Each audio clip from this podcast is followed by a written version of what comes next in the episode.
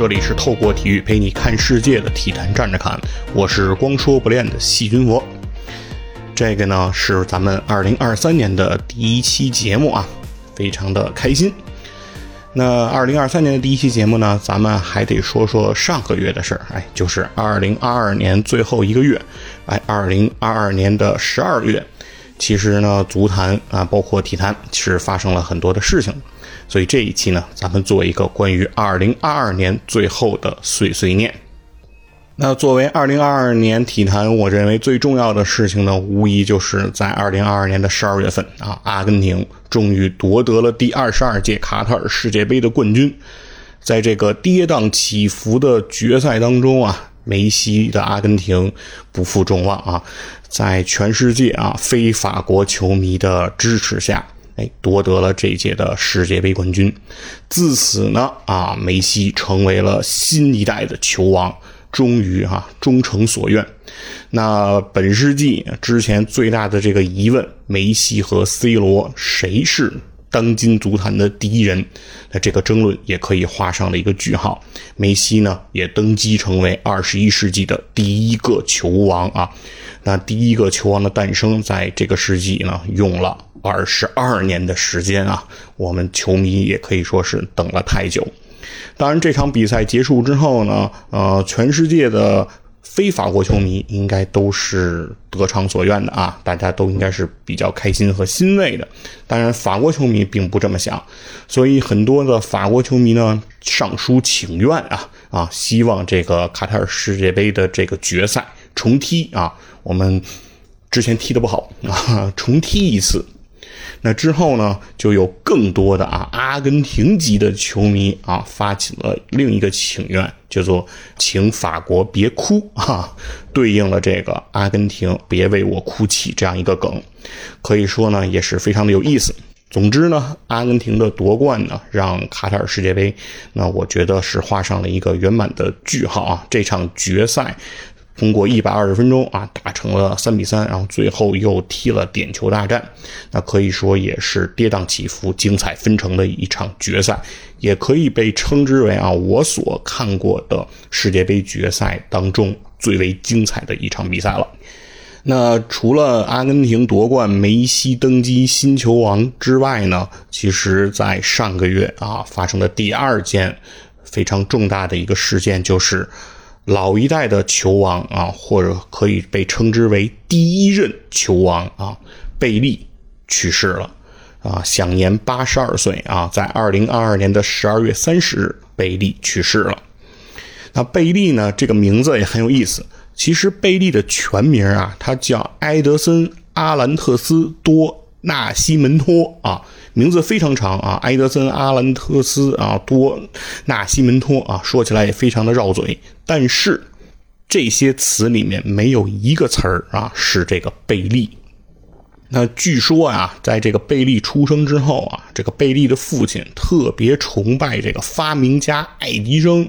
所以他一度啊想给贝利起名叫爱迪生。但是呢，因为工作人员的这个疏忽，把这个爱迪生这个这个拼写的中间的这个爱啊丢掉了，所以就变成了埃德森或者埃德松啊，就不是爱迪生了。那贝利的呢？这个名字其实是起源于他的这个绰号。关于这个绰号的起源，其实众说纷纭啊，有很多的说法。呃，有一种说法呢是说是因为他的父亲啊非常崇拜的一个球队的守门员啊叫贝莱，那就谐音啊将他叫了这个贝利。有这么一个说法啊，但是并不能坐实。但总之呢，贝利这个名字从他这个成为球王以来啊，就为世人所知。大家其实没有多少人能知道这个埃德松·阿兰特斯多·纳西门托是谁啊，大家只是知道贝利。那贝利呢，终于走完了自己人生的全程啊！纵观贝利这一生，从1940年出生，在自己18岁那年就拿下了第一座世界杯冠军啊！可以说是这个成就来的是非常的早。呃，要知道梅西拿到自己的第一个世界杯冠军已经有35岁了，但是贝利啊。在十八岁的时候就完成了这样的壮举，并且在一九五八、一九六二和一九七零年啊三度率领巴西队捧杯成功。那可以说这样的成就，那现在绝对是前无古人啊，而后也很难有来者啊，因为自巴西队。这个一九五八、一九六二年啊，两夺世界杯冠军之后，其实啊，世界杯这个蝉联就已经没有球队能够完成了。那这一届世界杯，法国其实是非常有机会啊，在决赛中如果击败阿根廷，他们就会成为蝉联的这个世界杯冠军。但是姆巴佩呢，并没有做到啊这一点。那唯一的一个小遗憾呢，可以说只是说，在一九五八、一九六二和一九六六年啊，没能啊完成三连冠。实际上，巴西的这个成就应该叫做四届三冠，但是也绝对可以称得上是一个王朝了。自此呢，巴西队也就永久的保留了雷米特杯。那所以是。现在大家所争夺的这个世界杯还是大力神杯啊，也是因为巴西把雷米特杯永久的保留了，而能够取得这样辉煌的成就呢，其实就是源于贝利。可以说，贝利呢最大的成就，其实主要就是在世界杯的这个舞台上。因为其实，在所谓联赛啊，所谓南美解放者杯取得的这些荣誉呢，并不能称之为这种俱乐部的顶级的荣誉。而在贝利所生活的那个年代啊，欧洲足坛也远没有今天这样繁荣和发达。那所以说，贝利呢也就没有来到欧洲来踢球啊。所以说。如果比较贝利的俱乐部成就，那可能是和梅西或者 C 罗啊等等，其实可能是没有什么可比性的。但是世界杯这个舞台是公平的，在世界杯的这个舞台上，贝利是无可争议的啊，绝对的世界杯第一人。那在十二月三十日贝利去世之后呢，巴西政府呢就宣布举行了三天哀悼啊，可以说对贝利的这个去世还是非常的重视的啊。那贝利的微博呢，也发布了“爱可以治愈世界上一切问题”啊，可以说，呃，在贝利生命的最后时刻啊，其实还是给我们留下了一个非常有温度啊、非常温暖的话语啊，希望用爱来密合当今世界上的一切问题啊。这个世界其实远没有我们想象的那样的美好和平静。那在世界杯的期间，其实战争的。疑云啊，也正在发生。而这一切的一切，贝利希望啊，在自己生命的最后时刻，告诉大家，一切我们希望用爱来去解决。那随着贝利的去世呢，非法啊，国际足联也发出了一个倡议啊，他们希望啊，每一个国家都能用贝利来命名一个球场啊，要求这个国际足联的这些成员国能够做到这一点。那如果这一个能够实现呢，那以后咱们到了世界上的任何一个国家，哎，都可以去参观一下当地的这个贝利球场。那在一月三号呢，巴西呢也是举行了贝利的遗体告别仪式啊，巴西总统也出席了贝利的这个遗体的告别仪式。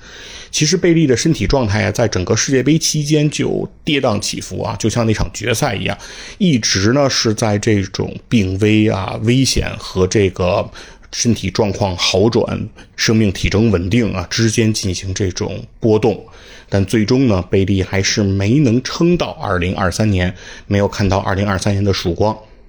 那我相信呢，所有的巴西人啊，在这个二零二三年新年到来的时候啊，在这个辞旧迎新的时候，由于贝利的这个去世，其实也是在这个迎新的过程当中啊，也算是五味杂陈啊，并没有是那种十足的这种欢乐的这种气氛啊。中间其实还是夹杂了很多啊，对于贝利的这种哀思。那贝利去世的这个消息之后呢，在这个二零二二年的十二月三十一日啊，又有一则重磅的消息爆出啊，那就是梅西所战胜的啊，跟他一直并称这个二十二年的双骄时代，将他结束的啊，这样的一位。世界第二人啊，世界足坛当今第二人，三十七岁的 C 罗啊，克里斯蒂亚诺·罗纳尔多，他宣布加盟了沙特球队利雅得胜利啊。听过我这个沙特的这个世界杯前瞻节目的朋友啊，应该知道，就是沙特这个国家，我一共就只能报出他的五支球队啊，分别是利雅得新月、利雅得胜利、伊利雅得青年、吉达联合、吉达国民啊，一共就这五支球队。我所知啊，就一共就这五支了。那 C 罗呢，这次加盟的呢是这个沙特首都啊利雅得的这个利雅得胜利这支球队。这个消息爆出之后呢，大型绿茵偶像综艺节目啊，C 罗去哪儿也最终啊落下了帷幕。那在整个世界杯葡萄牙被淘汰之后啊，大家其实对于葡萄牙的关注，所有的点其实都在于说 C 罗啊结束了自己的曼联生涯之后，哎，他会到哪家俱乐部？那现在尘埃落定了。那利亚德胜利呢和 C 罗呢签约到了这个二零二五年啊，预计呢 C 罗在利亚德胜利期间他的年收入啊将会达到两亿欧元的水平啊，这是当今足坛应该是收入榜的第一人啊，其中包括七千五百万欧元的年薪收入啊，其啊剩下的是一些商业计划和一些激励的这个项目啊，最后的总计是大概到了两亿欧元。那 C 罗加盟利雅得胜利之后呢，自己也发表了一些说法啊，也是，呃，有一些意思哈。克里斯蒂亚·罗纳尔多呢表示说，是时候来亚洲分享经验了，哈哈，啊，有点是作为这种足坛的先进人物啊，来这个亚洲啊进行足球扶贫。但其实我个人认为呢，嗯，亚洲可能不一定需要 C 罗的相关经验。因为 C 罗的踢球风格和他的这种技术特点，呃，我目前认为啊，还不是亚洲球队所能学习的。那如果 C 罗真的啊在亚洲分享了他的成功经验，而沙特球队又从中能够受益的话，那无疑啊，对于中国足球能够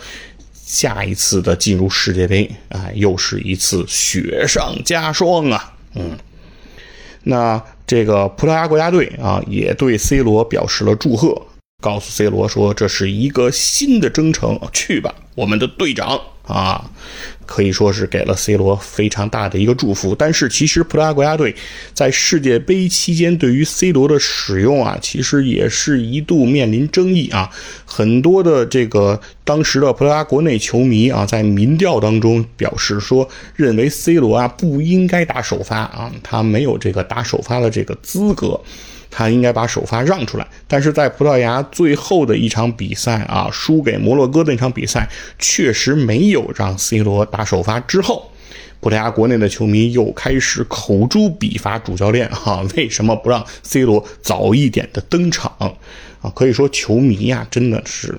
一个非常善变的群体啊。其实他们是没有什么固定的立场的，就是只要结果不好啊，我怎么着我都骂你，嗯，这就对了。那在一月四号呢，这个在利雅得胜利啊，是举行了这个 C 罗的亮相仪式啊。那在这次亮相仪式当中啊，当时有十四万沙特球迷是排队啊来去购买这个 C 罗亮相仪式的这个门票。那最终呢，C 罗在家人的陪同下呢，是乘坐私人飞机啊，降落在利雅得之后啊，出席了这一次的亮相仪式，并且在亮相仪式中进行了这种简短的哎这个表达。那其实最终呢，虽然有十四万的沙特球迷排队进行了购票，但之中只有三万的幸运儿啊，能够进入到这个欢迎仪式、亮相仪式的现场。那可以说，有十一万的沙特球迷，那也只能失望而归了。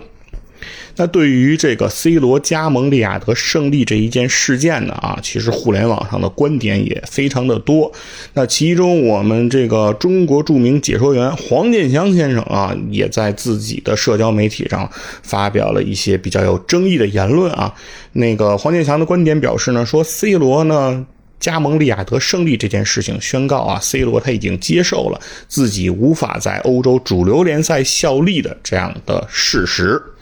那可以说，黄健翔这样的观点呢，其实肯定会引来啊众多 C 罗粉丝的不满啊，是吧？你凭什么说我们 C 罗就接受了不能效力主流联赛的这样的一个情况呢？对吧？以 C 罗目前的个人能力，以他的竞技状态，难道真的无法在五大联赛当中立足吗？当然，C 罗如果选择在欧洲的主流联赛里继续踢球，那他的收入啊，注定是无法达到两亿欧元现在这个水平的啊，这是一定一定的。尤其呢是在梅西啊新登基球王之后，其实 C 罗的商业价值，我认为是有进一步的缩水的可能。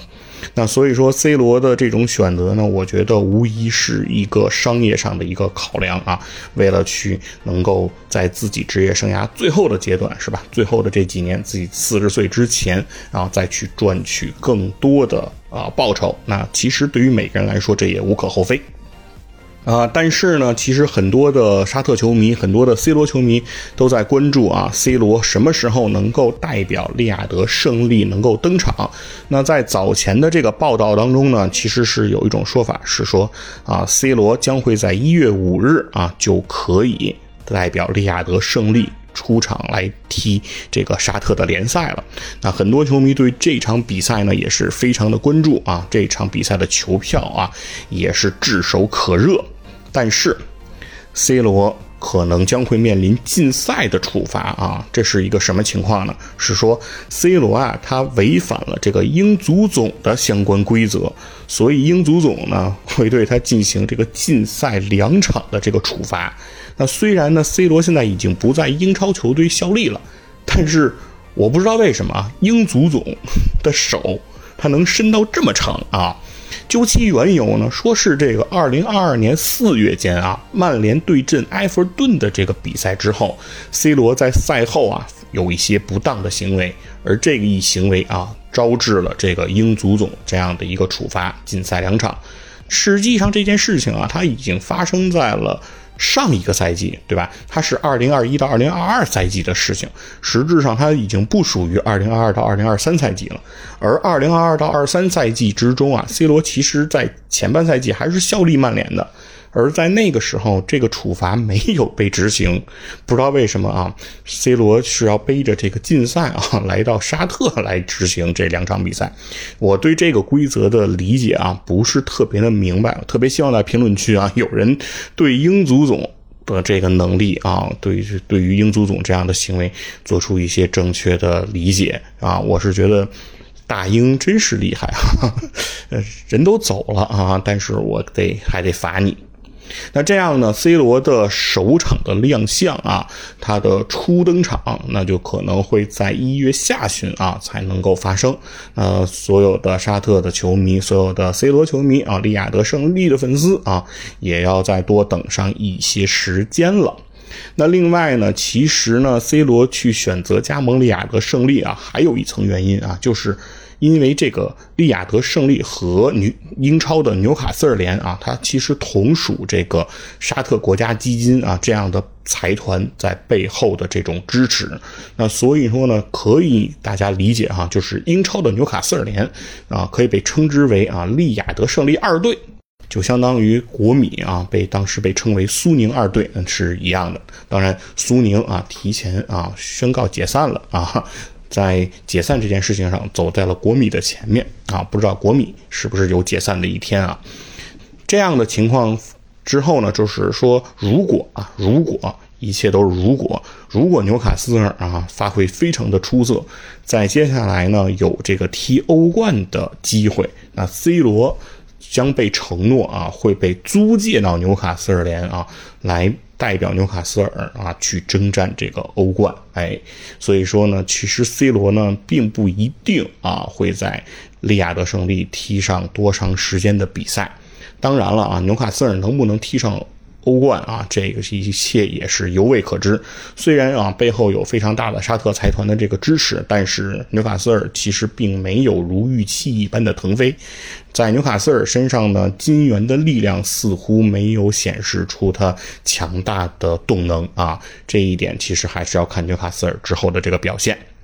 那 C 罗加盟利雅得胜利之后啊，他不仅仅是利雅得胜利的一名球员啊，他还肩负着很重要的一个使命啊，就是对于沙特足球啊，以这种形象大使的这种身份，来为沙特足球摇旗呐喊。其中非常重要的一个任务啊，就是沙特足协希望在二零三零年去。争夺这个世界杯的主办权啊，希望在二零二三年沙特能够主办这个世界杯。但是更有意思一件事情呢，就是呃，克里斯蒂亚诺·罗纳尔多先生的祖国啊，葡萄牙也有。争夺二零三零年世界杯主办权的这样的动念哈，所以说届时呢，沙特和葡萄牙可能将会开展对于二零三零年世界杯主办权的这场争夺战，而 C 罗啊，由于这两亿欧元的这个收入啊，可能将会不得不为沙特来站台啊，和自己的祖国唱对台戏啊。届时如果一旦这个事情成型啊，我觉得也是一幕非常有意思的事件了。而 C 罗加盟利雅得胜利之后啊，给这个利雅得胜利这个俱乐部也可以是带来了空前的关注啊。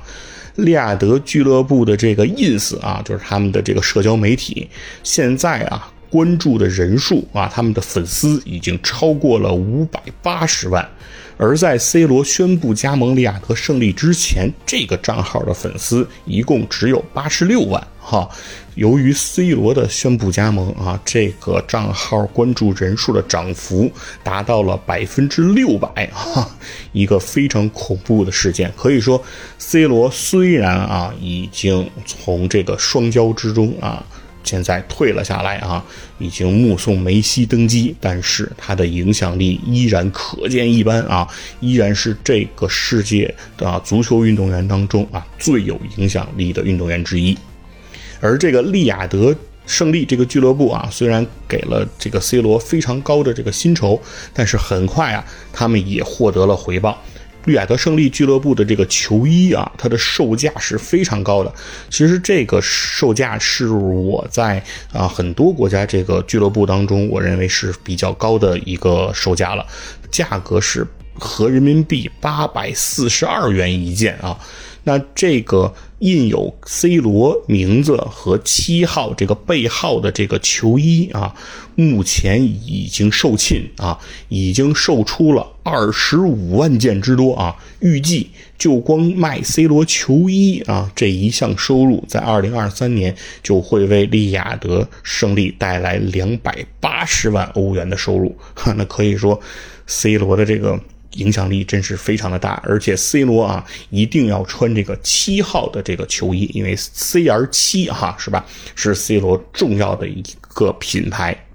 而关于这个七号球衣这件事情呢，其实在之前也发生了一些这个报道啊，在很多媒体的报道当中呢，说这个利雅得胜利队啊，原本穿七号的这个球员是他们的球队外援啊，乌兹别克斯坦球星啊马沙里波夫。那马沙里波夫呢？被传说是当时他拒绝啊，俱乐部给他施压，让他来让出七号的球衣啊。他认为说，C 罗可如果想要七号球衣，那他可以过来和我进行这种沟通和交流，我们可以谈一谈啊，究竟七号球衣的主人是谁？但是如果是只是通过俱乐部主席啊过来一个通知，说你以后别穿七号了，你来穿其他球衣。那马沙里波夫认认为这个事情对他是极大的不尊重，而且马沙里波夫啊这个赛季已经替利亚德胜利在这个联赛当中啊打进了九个进球，是利亚德胜利队内的射手王。那可以说是在利亚德胜利这支球队在 C 罗加盟之前，那马沙里波夫无疑是。这个球队非常强劲的一条大腿，那 C 罗的到来就要让我让出球衣这件事情，马沙里波夫呢是不支持的、不接受的，所以说他对此呢是表达了非常强硬的这个态度。这是早前啊这个很多媒体啊见诸报端的这种报道，但是事实上呢，这是一条假新闻啊。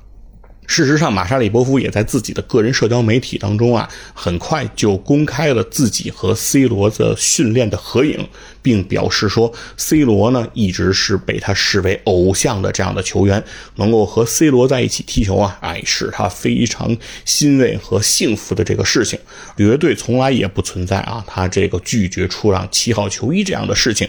而在接下来呢，马查里波夫将会穿这个七十七号球衣啊，因为他始终会认为七啊是他的一个幸运数字，他是和七啊剪不断理还乱，难以割舍的。但是七号球衣的主人，他认为无疑还是应该是 C 罗，所以他在自己的社交媒体上啊，给了这些编造假新闻啊，给这个 C 罗的这种。争夺、抢夺七号球衣的这种霸总行为啊的一种反击。当然了，媒体之所以啊会炮制这样的新闻啊，其实也是有缘由的。那就是因为早前呢，啊，C 罗空降曼联的时候，当时曼联的七号球衣的主人是这个。乌拉圭球星卡瓦尼啊，当时卡瓦尼啊是穿着这个七号球衣的。那当时其实 C 罗和卡瓦尼对于这个七号球衣的主人的人选。也是发表了一些这种争夺和不快啊，其中卡瓦尼对于最终自己失去七号球衣是颇有微词的。那所以说啊，媒体可能根据之前的这样的一个过往吧，啊，C 罗对七号球衣的这种执着，以及 C 罗啊一向的这种霸总的这种形象啊，和这种不管不顾的行事作风啊，可能就最终炮制出了这样的新闻。哎，那以上呢，其实就是在二零二二年啊。关于足坛，关于体坛，我最后的这个碎碎念。那么，希望接下来在二零二三年，体坛站着看可以依然陪着大家去看看我们的世界。